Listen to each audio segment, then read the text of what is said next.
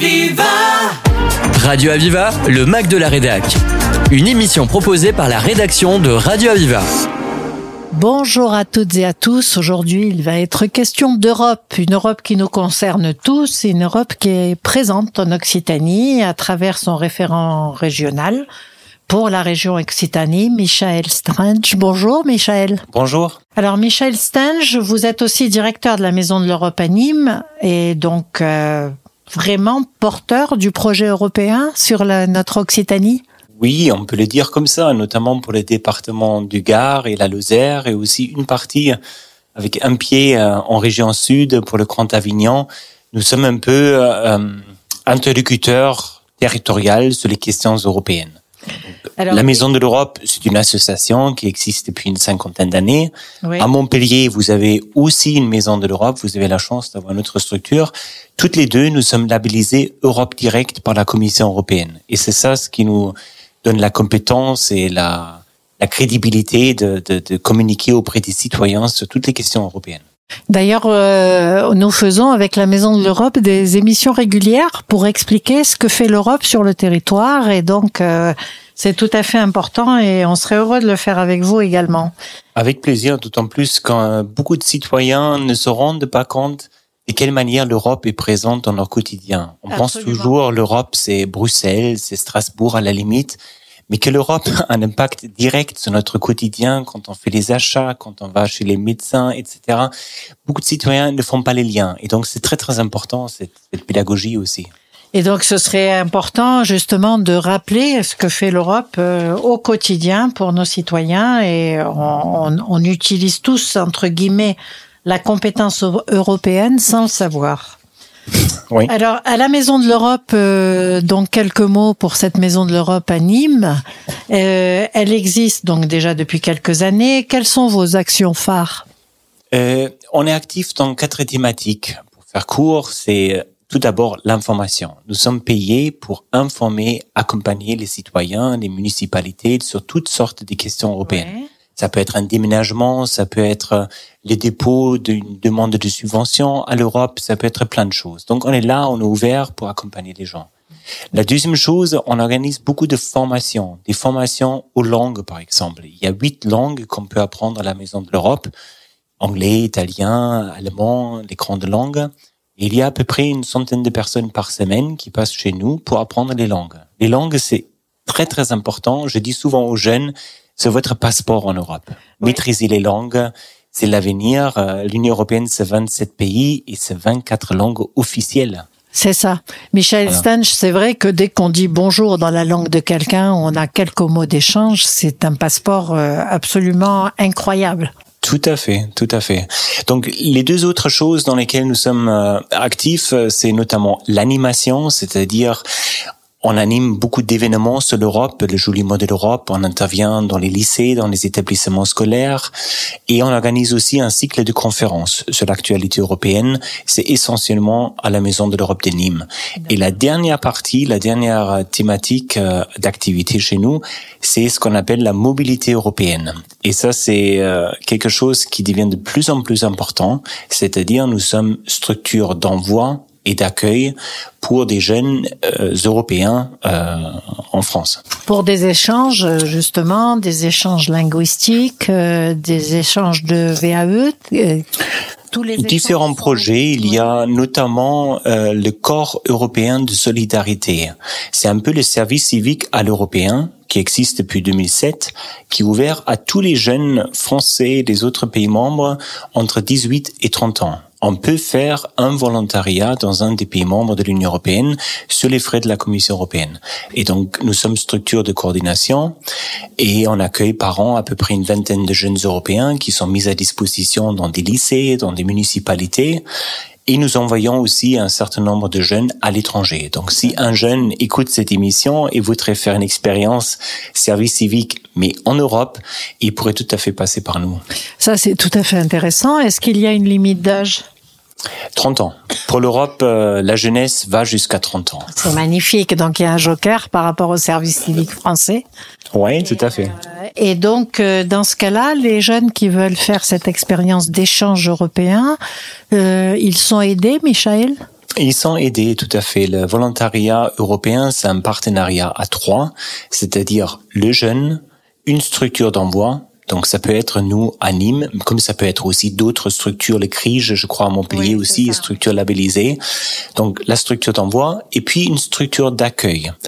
Alors, si un jeune maintenant débarque comme ça, il connaît pas trop de choses en Europe, il n'a pas un pays préféré, il peut tout à fait contacter une structure comme les CRIGE ou comme nous, et puis on peut chercher ensemble une structure d'accueil.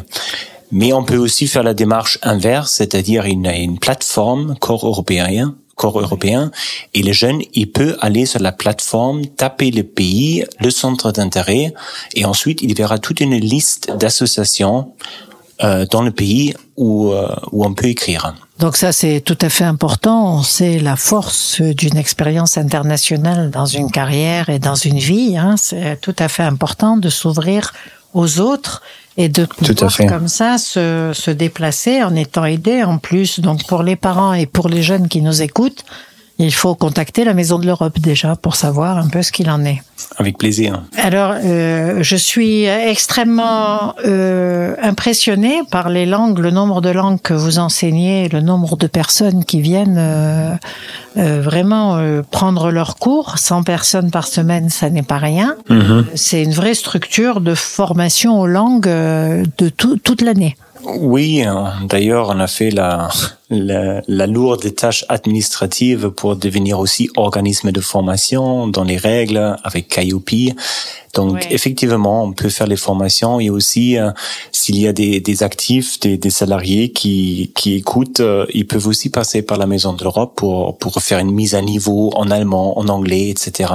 C'est tout à fait possible. continue, donc formation continue aussi, oui. D'accord. C'est magnifique. Donc, c'est quand même extrêmement efficace et dynamique, cette maison de l'Europe de Nîmes.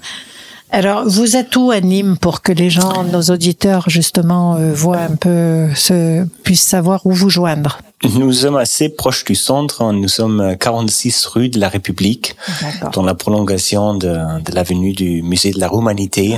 Donc assez facile à joindre. En plein cœur de ville. En plein cœur de ville. Informer, accompagner les citoyens. C'est vrai que très souvent, euh, on a un petit problème quand euh, une action est aidé par l'Europe. Très souvent, les, les gens, les politiques ne le disent pas toujours, ils ne pensent pas à le dire. Par contre, quand c'est refusé, on dit l'Europe n'a pas accepté, etc. Donc ça donne une vision un petit peu bizarre de l'Europe, et euh, d'où l'intérêt de cette information régulière sur, sur ce que l'Europe apporte aux citoyens de notre région. Tout à fait, tout à fait. C'est c'est comme une millefeuille en fait entre entre l'Europe et les territoires. Il y a plein d'estrades et euh, ce que vous dites sur la communication, c'est très vrai en fait. Euh, chacun a tendance parfois à tirer la, la couette un peu vers lui en ce qui concerne les subventions, mais c'est vrai que beaucoup de projets d'infrastructure euh, ont, ont, été soutenus dans le cadre du FEDER, par exemple, du Fonds européen de développement européen. Euh, voilà. Après, c'est aussi, euh, on nous dit souvent à la Maison de l'Europe, mais l'Europe, oui, c'est très bien, je veux bien bénéficier des finances, mais c'est trop lourd. C'est trop lourd pour notre structure à faire les demandes. Vrai Là aussi, il faut. oui, les dossiers sont lourds. Euh, il y a un peu deux entrées en fait. Il y a des programmes thématiques où je dirais ils sont vraiment à la portée de toutes les associations, même des citoyens. Et Erasmus fait partie de ces programmes thématiques, c'est-à-dire vous traitez directement avec la Commission européenne. Ensuite, il y a la deuxième entrée. Et là, j'avoue que ça devient un peu compliqué parce que c'est ce qu'on appelle les fonds structurels. En France, la décision a été que l'autorité de gestion, ce sont les régions. C'est-à-dire, si vous voulez faire un projet d'infrastructure ou même d'emploi dans le cadre du FSE, votre interlocuteur, ça serait la région, Occitanie. La région a ses propres règles administratives aussi, et c'est tout à fait normal. Donc, chaque strade ajoute un peu, et c'est vrai que c'est comme un millefeuille. Parfois, ça, ça a tendance à devenir un peu complexe après. Bien sûr. Et le rôle des maisons de l'Europe, euh, proches des citoyens, c'est voilà, aiguiller un peu les citoyens, les accompagner, les orienter, leur donner les, les bonnes adresses, euh, etc. Voilà, donc on peut être guidé, chaque citoyen peut être guidé, chaque association peut être guidée euh, grâce à vous, Michael Stange. On va faire une pause musicale et vous nous direz ensuite comment vous allez vers la population puisque l'Europe s'est déplacée à 7. Aviva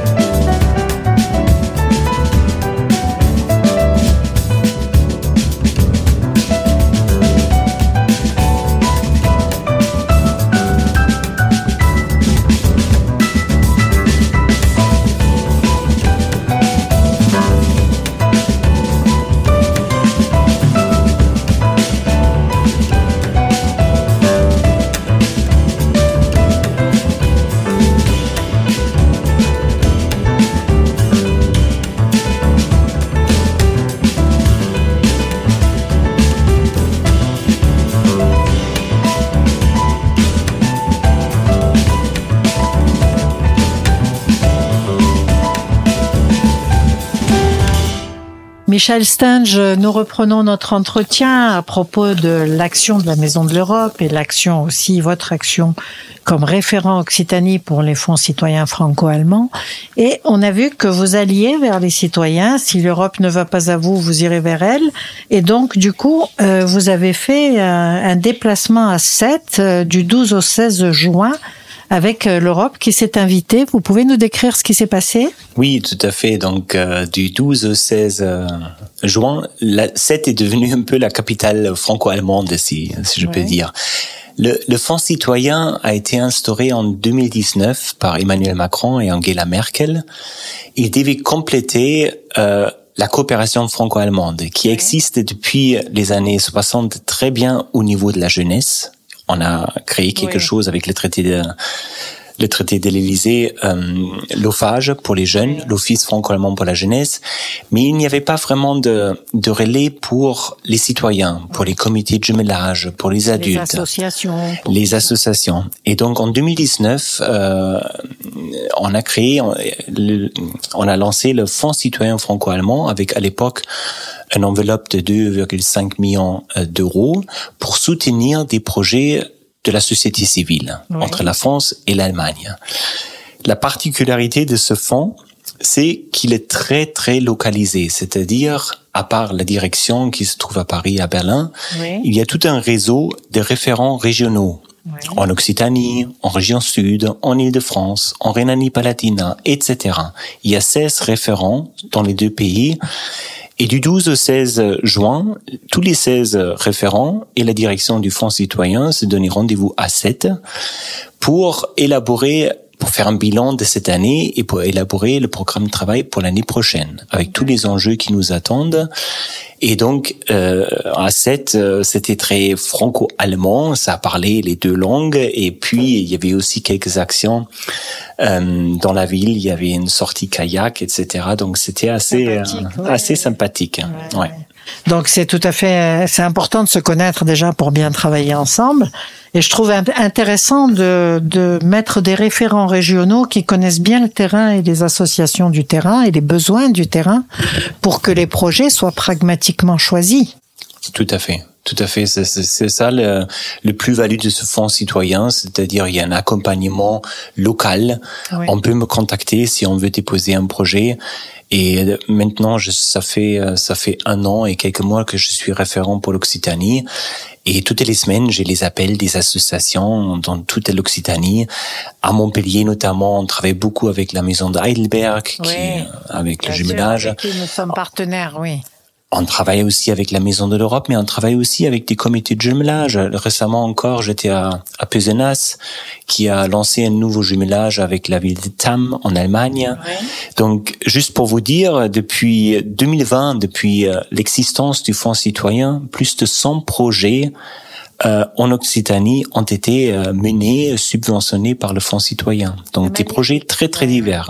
Alors il n'y a pas de thème prioritaire, de thème principal, ça dépend de la proposition qui est faite pour les associations par les associations.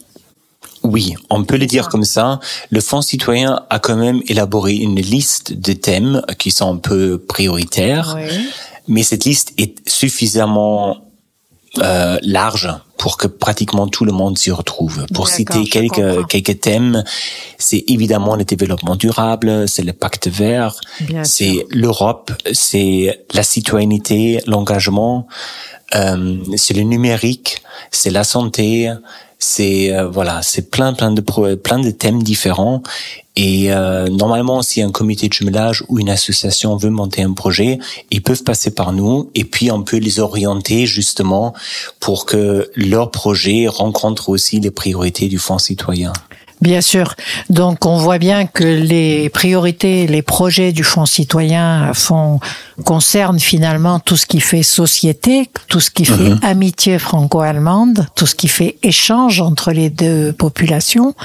Et donc, Michel Stan, je retiens que vous êtes euh, prêt à orienter, aider et expliquer je, les, pour que les associations qui veulent postuler s'y retrouvent. Tout à fait. C'est ça notre rôle. Euh, particulière. Et il n'y a pas de date limite en l'année. C'est ça aussi ce qui est, important à retenir. Le Fonds citoyen est ouvert toute l'année. Il y a quatre, quatre catégories de financement. Il y a des, une première catégorie qui va jusqu'à 5 000 euros. Ensuite, il y a des projets dans la deuxième catégorie pour les financements de 5 à 10 000 euros. Une troisième catégorie pour des projets plus importants jusqu'à 50 000 euros. Et puis, il y a la possibilité de, de monter par an deux, trois projets phares pour une subvention supérieure à 50 000 euros.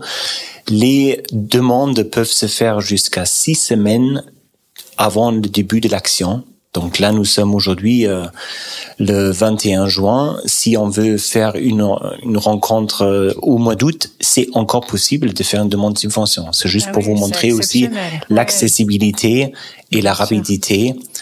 Et euh, l'objectif du Fonds citoyen, c'est vraiment ça, c'est rapprocher la coopération internationale des citoyens. Parce que, pour reprendre une, une sorte de citation à l'époque, je crois que c'était Charles de Gaulle justement qui a dit euh, à, au moment de la signature du traité de l'Élysée, les traités se font entre les États. L'amitié se fait entre les peuples. Oui, Donc, bien. si on veut arriver à cette amitié franco-allemande, ou si on veut maintenir l'amitié franco-allemande, parce que je suis persuadé qu'elle existe déjà, il faut la coopération des citoyens. Absolument, il faut les comités de jumelage, les associations, les écoles de musique, les clubs de sport, les écoles, etc.